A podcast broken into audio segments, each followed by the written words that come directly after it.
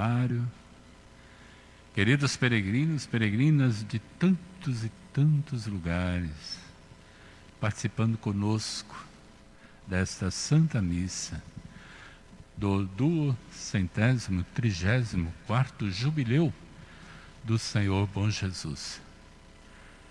Com esse tema tão maravilhoso. O sangue do bom Jesus, derramado por nós na cruz, seja nosso remédio e proteção. Como é bom estar neste santuário. Como é bom. Creio que muitos estão sentindo uma falta imensa de estar aqui. Tenhamos paciência. Se Deus quiser, no ano que vem, estaremos celebrando com muito mais gente. Tudo no tempo de Deus. Como é bom estar em Conceição do Mato Dentro, vivendo esse tempo de retiro. Esse tempo de retiro. O jubileu, além da beleza da festa, que eu não vi ainda, mas já me conquistou pela beleza da espiritualidade. Isso é importante. Mais que tudo é espiritualidade. O restante é desdobramento. Mas a espiritualidade acima de tudo. Queridos irmãos, queridas irmãs, nós estamos refletindo ao longo dessa semana o desdobramento das bem-aventuranças do Evangelho de São Mateus, capítulo 5, versículos 1 ao 12. E hoje, mais uma vez, vamos refletir o desdobramento das bem-aventuranças à luz desse Evangelho há pouco proclamado, Evangelho de São Mateus, e nos fala das três práticas que devemos viver.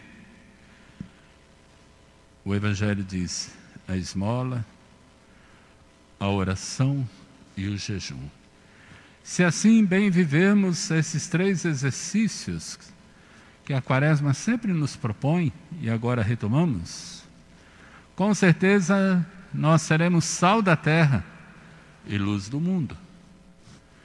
Oração bem feita, jejum fecundo, bíblico, e a esmola vivida nos faz ser sal da terra, nos faz dar gosto de Deus ao mundo e nos ajuda e nos possibilita que sejamos luz, iluminadores, sobretudo nesse tempo tão difícil de escuridão, de incertezas, de medos, é preciso irradiar a luz de Deus. E é preciso dar gosto de Deus à existência humana. Redescobrir e valorizar a beleza da vida quando ela está tão vulnerável, tão ameaçada. Vamos refletir sobre esses três exercícios de nossa vida cristã. Hoje a liturgia nos convida ao amadurecimento espiritual, ao crescimento espiritual, ao aperfeiçoamento espiritual. Crescimento, amadurecimento, aperfeiçoamento, como queiram, espiritual. Todos devemos fazer progressos dia após dia na espiritualidade, no discipulado de Jesus. E essas três práticas são fundamentais. Eu gosto sempre de acenar, em primeiro lugar, a oração. Uma vida de oração fecunda é certeza de que a luz de Deus vai brilhar mais forte. Não há luz nenhuma divina a brilhar se não cuidarmos da vida de oração. E hoje nós pedimos a Jesus que nos dê o remédio contra as falsas práticas que às vezes são movidas pelo, pela vaidade e pelo orgulho. Jesus critica no seu tempo a, a esmola, a oração e o jejum como eram, eram feitas, porque eram feitas para chamar atenção, para espetáculo. não, era, não eram agradáveis a Deus, era para dar promoção para quem os fazia. E Jesus hoje fala: olha, ninguém tem que fazer as coisas para se aparecer.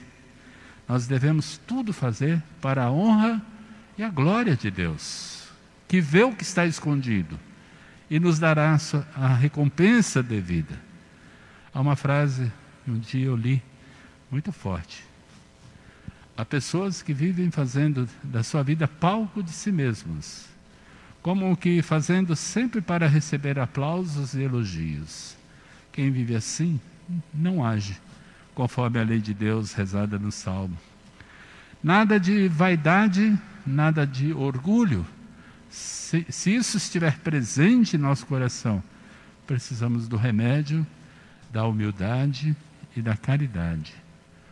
Contra a vaidade e o orgulho, a humildade e a caridade. Já poderia encerrar a homilia com essas palavras, não?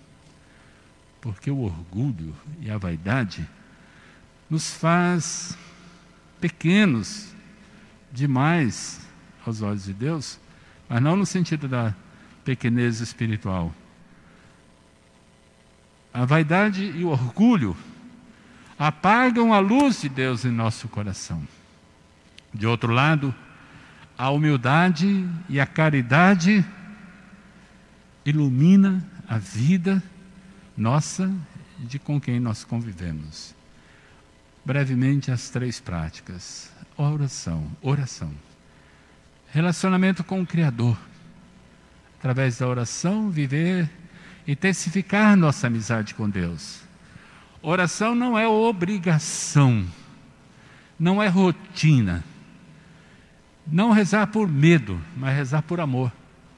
A oração é estar bem diante de Deus, não para aparecer aos olhos dos outros. Não podemos fazer propaganda da nossa vida de oração. Por isso, essa imagem do quarto. Recolher-se no quarto e o pai que vê que está oculto dará recompensa. Esse quarto não é só o quarto onde nós nos recolhemos, mas é o quarto do coração, é a intimidade nossa com Deus. O jubileu deve nos ajudar a crescer na amizade e intimidade com Deus. Amizade e intimidade com Deus. Está sempre se relacionando com Deus não por medo e não como um pronto-socorro, mas se relacionar com Deus na gratuidade, na gratuidade. Por isso é muito importante, querido peregrino, querida peregrina, como vai a sua vida de oração? Como vai a sua amizade com Deus? Como está a sua leitura da Sagrada Escritura? A leitura orante da Sagrada Escritura infelizmente, a correria do dia a dia roubam a oração, o tempo da oração. Vai deixando para depois, para depois, quando vê, está fraco, está desanimado. Não deixe a oração para amanhã. A oração é todo dia e em todo momento. Pensamento elevado a Deus. Há momentos que a gente para para rezar e é necessário. Mas toda a nossa vida deve se tornar uma grande oração. Louvar a Deus ao longo do dia, lembrar-se sempre de Deus. Isso é fundamental. Evidentemente que o momento maior da oração é a Santa Missa, que não podemos ficar nunca sem, quer presencial, quer virtual, fundamental. Sem a Eucaristia, ninguém pode viver.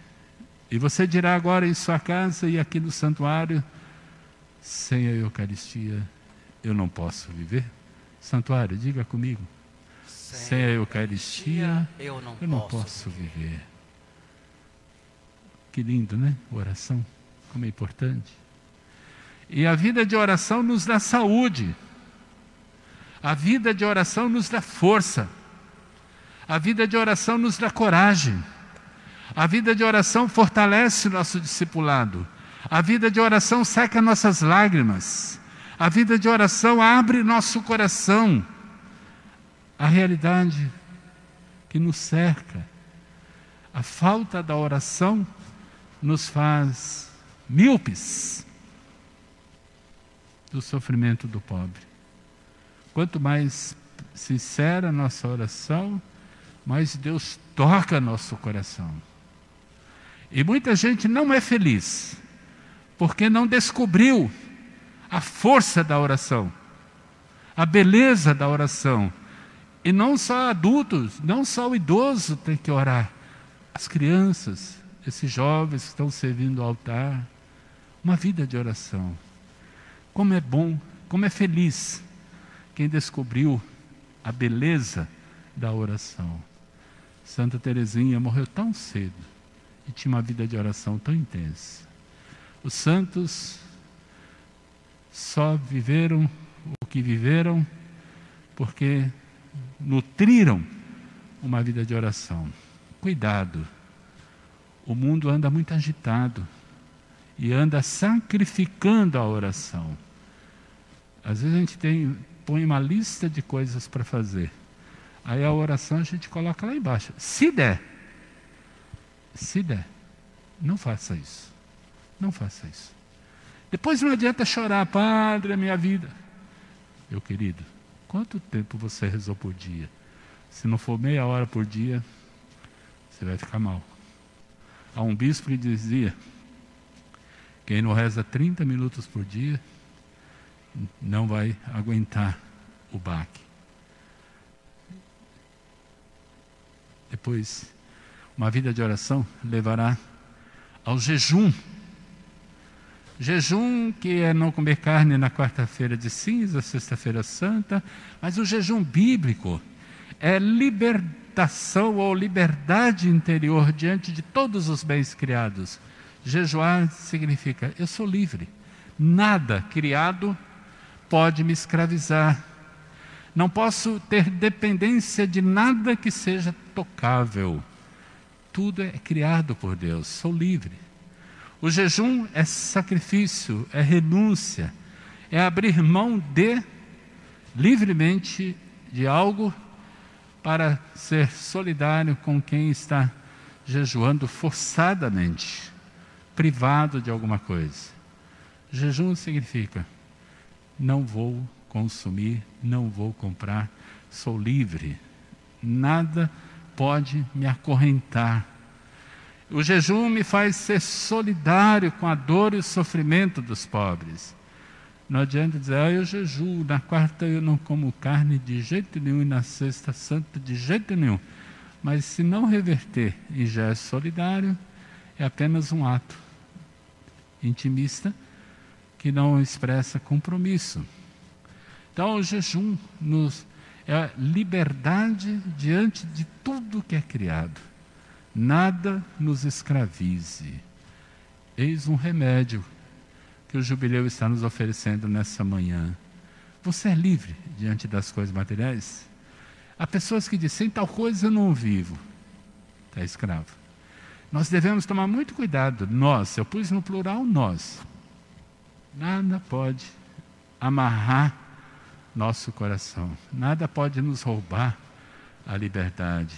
Então, a solidariedade com os pobres, com os pequeninos, é a expressão de um verdadeiro jejum. E por fim, o terceiro exercício é a esmola, que eu chamo de partilha, que eu chamo de solidariedade, mas biblicamente é esmola. É olhar, sentir a necessidade do próximo. É a partilha com os necessitados. Ontem eu dizia e hoje eu repito: quem vive para si empobrece o seu viver, mas quem doar a sua vida, vida nova de ter. A esmola é fundamental. Quem não sabe partilhar nada, nunca será feliz. Quem se apega demais aos bens que passam, nunca vai encontrar a felicidade que jamais passará. Então, a esmola é importante. Nesse jubileu, Vamos fazer gestos de solidariedade, de ajudar alguém, quer com coisas materiais, quer também com um sorriso, uma mensagem. Nós temos que aprender a viver a, do, a gratuidade.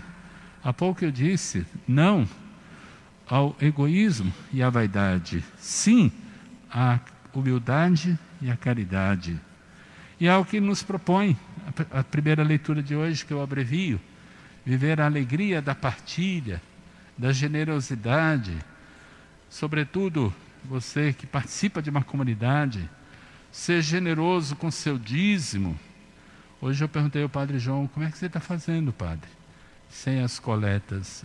E ele me respondeu, graças a Deus tem o dízimo. Então o dízimo, hoje, mais do que nunca, é importantíssimo para a igreja sobreviver. Dízimo dado por amor, com amor, sem cálculos. Quem dá o dízimo pensando que vai fazer falta, melhor nem dar. Mas tem que dar com aquele sentimento. É pouco, mas é com amor. Deus multiplica.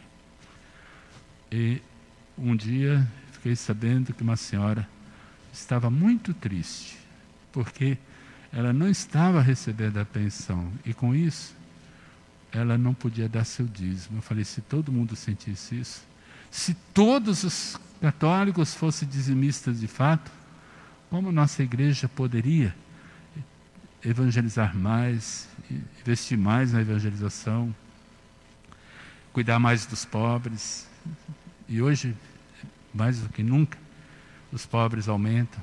O dízimo tem essa dimensão social, essa dimensão religiosa, evangelizadora. O dízimo, ao contrário do que se diz, não é para deixar o padre rico, não, não é, Padre Osmar?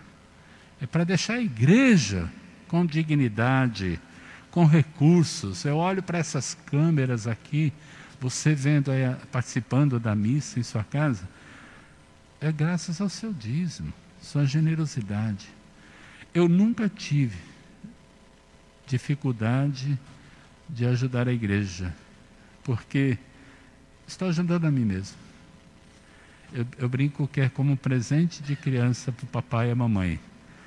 Eles dão, mas acaba sendo dos próprios pais. É, volta a alegria, volta a alegria daquele presente. Quando eu sinto, me sinto igreja, eu sinto necessidade de mantê-la. Porque há muitos que cobram da igreja, mas não oferecem nada. Muitos cobram o melhor da igreja. Mas na hora de botar a mão no bolso, dizia um padre: perdoe-me.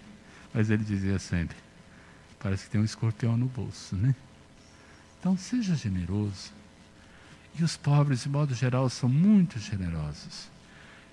Rogo a Deus que hoje pregando, eu também esteja fortalecendo a pastoral do dízimo das, das paróquias onde o Romero participa. O dízimo é bíblico. O dízimo é bíblico. Se hoje ainda acontece algumas coisas na igreja que não deveria para gerar recursos, é porque o dízimo não corresponde. Eu sonho que um dia o dízimo será tão bom, tão bom, que certas coisas não serão promovidas na igreja, porque ela tem como sobreviver. E como tenho feito nesse jubileu, e acredito que o Romeiro e a Romeira está sendo enriquecido com a minha humilde contribuição, é, eu trago sempre alguns pensamentos da igreja, dos santos da igreja. Ontem eu trouxe São Cromácia de Aquileia, a escada que nos leva aos céus. E estará disponível no grupo do WhatsApp dos Romeiros, estará disponível no Facebook. Prepara seu coração. São Pedro Crisólogo, século IV. Eu amo essa frase. Já li N vezes. Há três coisas, meus irmãos, três coisas que mantêm a fé, dão firmeza à devoção e perseverança virtude. Quais são? A oração, o jejum e a misericórdia. O que a oração pede, o jejum alcança e a misericórdia recebe. Lindo, não? A senhora gostou, né, peregrina? Você na sua casa está pedindo para eu repetir. Eu vou repetir, com muito prazer. O senhor gostou também, né? O senhor quer que eu repita? Muito obrigado. O que a oração pede, vou ler só o final. O que a oração, aliás, tudo. Há três coisas, meus irmãos, três coisas que mantêm a fé, dão firmeza, a devoção e a perseverança à virtude. São elas a oração, o jejum e a misericórdia. O que a oração pede, o jejum alcança e a misericórdia recebe. O senhor também gostou, né, peregrina? Tenho gostado. Lindo, né? O senhor quer mais uma? Por favor. Vou pensar. Peregrino, peregrina, eu gosto de fazer o povo sorrir, viu? Imagina quando tiver uma multidão eu celebrando o jubileu, né? Que bom estar falando com você na sua casa nessa hora, aquecendo o seu coração com a palavra de Deus. São João Crisóstomo, século IV, sim disse. Mas direis, sobre a oração, sobretudo, a Eucaristia que nós celebramos, mas direis, que divisão vês entre nós?